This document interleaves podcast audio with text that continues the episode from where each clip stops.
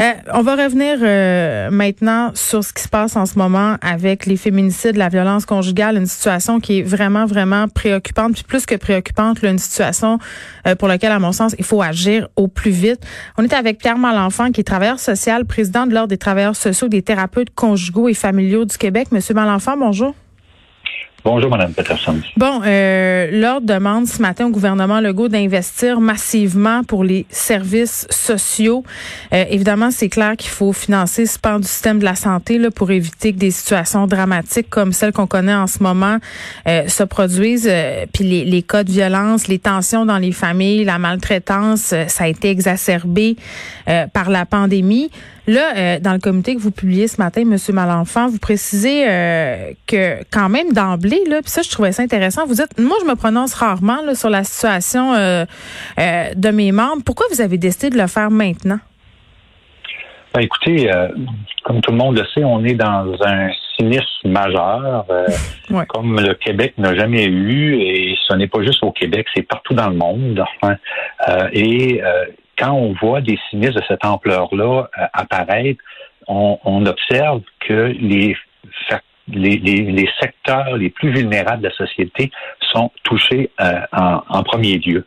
Alors, si on prend par exemple les personnes âgées, on a vu au printemps, les personnes âgées dans les CHSLD, dans les ressources d'hébergement, euh, vous avez tous les, problèmes dans les milieux de garde, les besoins qui sont là.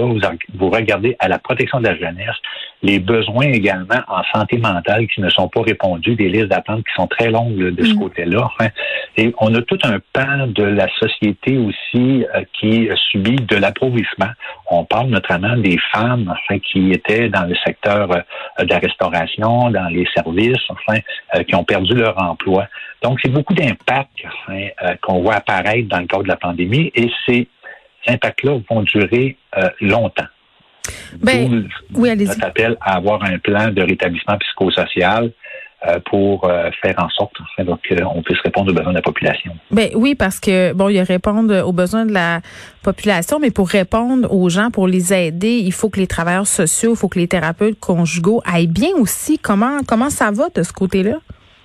Ah, mais c'est évident, vous comprenez qu'on quand on est en contact constamment, vous savez, les travailleurs, les travailleurs sociaux et travailleuses sociales, il y a quand même 85 des, des membres qui sont des, femmes. Enfin, mm. quand on est en contact jour après jour avec la misère humaine, avec euh, euh, avec la détresse, avec la mort, avec des gens qui, sont en deuil, avec des gens qui sont, sont confrontés enfin, à des situations traumatiques. Mm. Alors nécessairement, c'est ça, ça, crée de l'usure de compassion, euh, ça crée du stress enfin, chez, chez les membres nécessairement.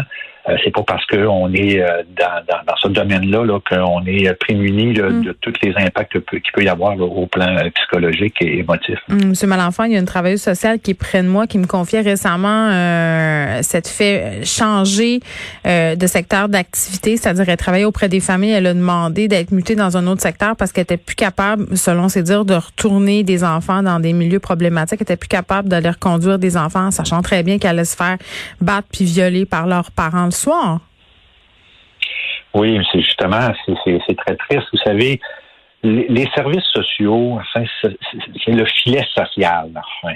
Donc, ce filet social-là, depuis euh, les années 80, enfin, et, euh, les gouvernements se sont succédés un après l'autre. Il y a eu des coupures, la privatisation. On a eu une, réforme majeure du, du, réseau de la santé et des services sociaux là, euh, il n'y a pas tellement longtemps.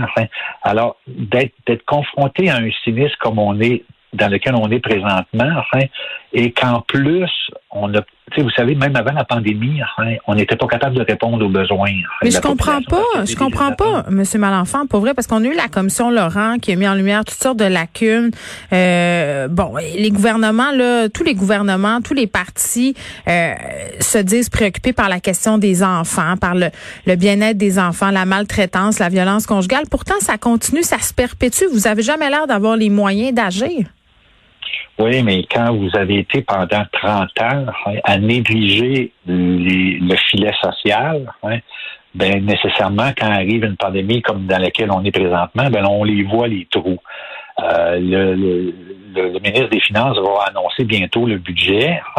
alors, on, dit oui, il faut qu'il y ait une relance économique, mais ça nous prend absolument une relance sociale. vous savez, tous les indicateurs psychosociaux mm. au Québec présentement sont au rouge.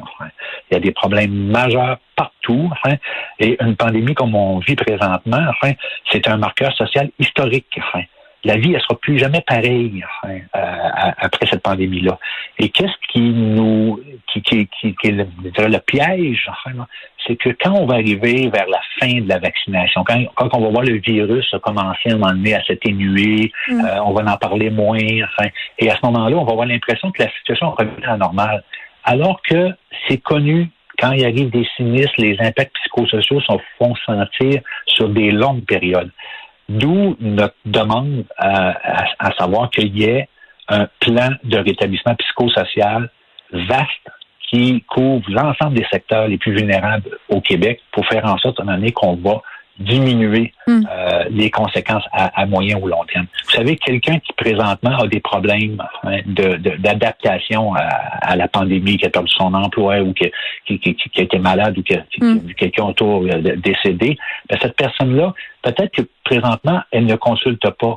Mais si on s'en occupe pas de cette personne-là, ben, elle, on va la voir apparaître à un moment donné dans les services d'urgence, dans les services médicaux. Enfin, alors, d'avoir un plan de rétablissement psychosocial, ce n'est pas une dépense, ce sont un, c'est un investissement. Ben, je suis bien d'accord. Une démarche de prévention à, à, court euh, et moyen et long terme. Bon, on a eu six féminicides depuis le début de l'année au Québec et tout récemment, là, se sont enchaînés trois événements de violence extrême, des événements qui ont eu lieu dans un contexte de violence conjugale. C'est quoi le rôle des travailleurs sociaux dans les cas de violence conjugale? Ben, vous savez, les travailleurs sociaux, les travailleurs sociaux, enfin, on est partout dans la société. On est dans le réseau de la santé, des services sociaux, on est dans les groupes communautaires, on est dans les écoles, on est, on est partout dans la société. Alors, nécessairement, quand on voit cette situation-là, qui, soit dit en passant, c'est pas surprenant, hein, dans le sens que c'était prévisible en contexte pandémique comme ça, hein, c'était prévisible. Les gens, là, ils sont chez eux, confinés à la maison, il y a un couvre-feu, alors, ils n'ont ont plus d'endroit pour aller visiter leur famille ou, à un moment donné, mm. la famille pourrait les supporter, enfin, voir les amis, avoir des activités pour sortir de la maison. Alors, tout le monde est confiné, est isolé, enfin, et nécessairement, ben, ça entraîne des tensions au niveau conjugal ou au niveau familial également. Et le rôle des travailleurs sociaux à travers de ça, enfin, ben, c'est de soutenir, c'est de faire du repérage, comme on le dit, du mm-hmm. dépistage. Enfin, il faut aussi, c'est très important pour tout le monde, qu'on soit intervenant psychosocial, qu'on soit infirmière ou qu'on soit euh, le simple citoyen, c'est important de poser des questions. Souvent, on se rend compte dans les relations de couple autour de nous autres qu'il y a des tensions. Enfin, et on a tendance un peu à éviter de poser des questions. On, ben, a, l'impression que c'est pas nos affaires, M. Malenfant. Puis aussi, c'est quoi la différence entre un couple où il y a des tensions puis un couple où il y a de la violence? Des fois, on n'est pas outillé pour faire la différence. Non, effectivement, mais à partir du moment qu'on constate qu'il y a des tensions importantes, que ça va pas bien, mais on peut mener, quand on a l'occasion euh, euh, de parler aux personnes qui, qui sont, sont impliquées là-dedans, de dire mais comment ça va, j'ai l'impression que ça va pas tellement bien. Est-ce que tu, tu sens que tu vis de euh, du contrôle de ton conjoint? Enfin, est-ce qu'il y a tendance à mm. te surveiller? Enfin, donc, vous savez, on l'a appris avec les, les, la situation de suicide. On avait un temps, non, on disait, faut pas en parler pour éviter. Là. Alors, il faut en parler de la bonne façon. Il faut éviter un moment de répandre tout ça là, sur la place publique. Mais dans les démarches, dans le soutien qu'on offre à nos proches autour de nous, enfin, ou encore lorsqu'on est un professionnel, il faut poser des questions. Est-ce que tu as envie de te suicider? Comment tu le ferais? Alors, même chose concernant la violence conjugale. C'est important que les intervenants que les proches mettent un filet de sécurité. Euh, d'avoir une trousse de sécurité. C'est plus difficile maintenant là, parce que si vous quittez la maison à, 10h30, 11h le soir, ben vous êtes dans, le couvre-feu. Enfin. Oui, des fois, ça se passe la nuit quand ça dégénère. Je comprends. Euh, qu'est-ce que vous me dites, euh, Monsieur Malenfant? Puis en même temps, comment on ferait, euh, par exemple, vous, chez les travailleurs sociaux, pour si on veut euh, cibler les hommes qui représentent une menace, puis les aider, parce que, tu sais, là, il est question de femmes assassinées, il faut aider ces femmes-là, bien, bien entendu, là. Mais ces hommes-là qui sont violents pour s'assurer qu'ils ne récidivent plus ou qu'ils commettent pas des gestes euh, de violence extrême comme un meurtre, ben il faut faire de quoi avec eux autres? Ah oui, oui, oui. Hein, écoutez, là, c'est vraiment, on est dans la prévention, dans la promotion euh, des, euh, des bonnes habitudes. mais après la prévention, après, tu sais, là, dans l'histoire qu'on a eue récemment, M. Malenfant, on a eu des multirécidivistes de la violence conjugale. Euh, oui. Tu sais, à un moment donné.